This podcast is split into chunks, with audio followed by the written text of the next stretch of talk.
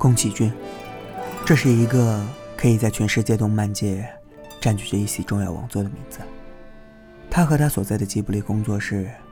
给我们带来了太多的经典动画电影。当然，随之而来的感动和思考，也潜移默化的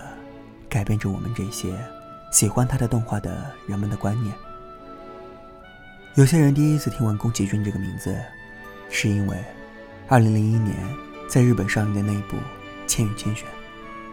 个人觉得，这是宫崎骏所有作品当中。商业化最为成功的一部长篇动画，也是在他的作品中粉丝呼吁声最高的一部作品。有些人第一次知晓宫崎骏这个名字，是因为吉卜力工作室的标识，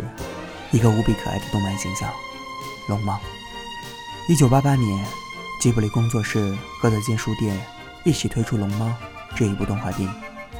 也是在宫崎骏粉丝中拥有着极高的人气。不管是从可爱程度，还是从治愈人心的角度来讲，龙猫都是非常之棒的。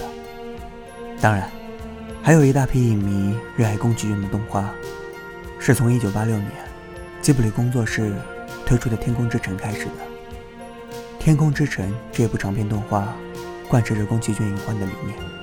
而久石让创作的轻音乐伴随着你，统称《天空之城》，更是将这一部作品推上神坛。不过，不知道去除掉因为以上这些动画开始迷恋宫崎骏作品的，又有多少人是和我一样，因为《风之谷》这部作品开始喜欢上宫崎骏的呢？《风之谷》，或者该说是《风之谷》的南乌西卡，这部长篇动画的出品时间，甚至比《天空之城》还要早上两年。一九八四年上映这部影片的时候，吉卜力工作室。还尚未组建，所以个人觉得，这部《风之谷》是最能表露宫崎骏一些早期想法的作品。当然，也可能是因为这个原因，很多号称喜欢宫崎骏作品的影迷，却不知道他还有这样的一部作品。我跟不少喜欢宫崎骏的人聊过，问起他们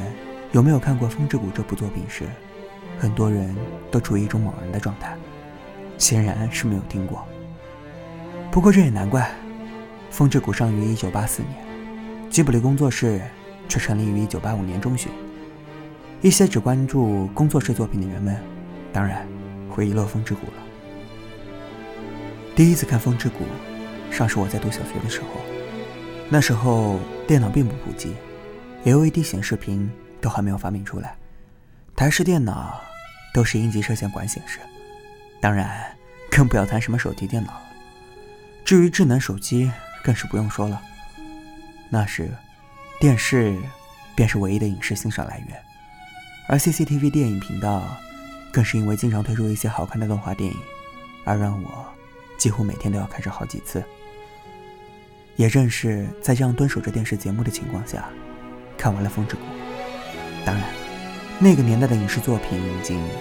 尤其是动画引进播放，远远不会像现在这样恶心，所以。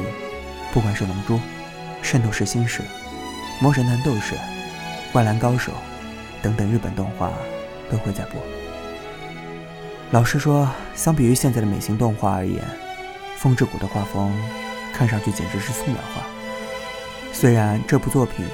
事实上也是以真笔素描来绘制的，画风朴素自然，但这并不足以成为它吸引人并让人印象深刻的理由。丰富的想象力、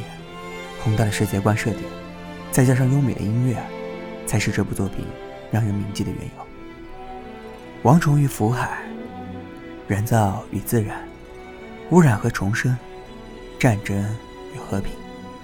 风之谷涉及到太多关于人性和世界的思考。这样宏大的画卷，当然不是一部短短的不到一百一十八分钟的电影能够讲述完整的，但。即便只是其中一部分，也惊艳了观看的人。身穿青色衣服的圣者降临在这金黄的原野上，重现那已经和大地失去的羁绊，最终引导人们前往蓝色仙境之地。这是流传在风之谷王国的古老传说。尤巴终身都在追寻着这看似渺茫的希望。但是在电影的后半段，裴杰特的人民将愤怒的王虫群引导去往风之谷时，老婆婆年轻时看到的景象，最终并没有出现。王虫犹如大海啸般爬满大地，席卷而来，国家被毁灭，城市被吞噬，王虫不停地奔跑，直至自己的生命因饥渴衰竭而死。最后，王虫的遗骸化为苗床，孢子在大地生根，广阔的大地被腐海吞噬。这样的场景，终究只印刻在他回忆里，终身难忘的那个年代。欧西卡用心构筑起人与虫之间沟通的桥梁，平息了王虫的愤怒，而身着着被王虫体液染成青色的异国服装的纳乌西卡。站在王虫们构建而成的金色原野上，印证了关于圣者的古老传说。虽然在漫画版的《风之谷》还有很长的六卷剧情，但动画版的《风之谷》却在这里结束了。谈不上完美，却也说不上遗憾，因为我相信，我们所爱的，就是这样的风之谷。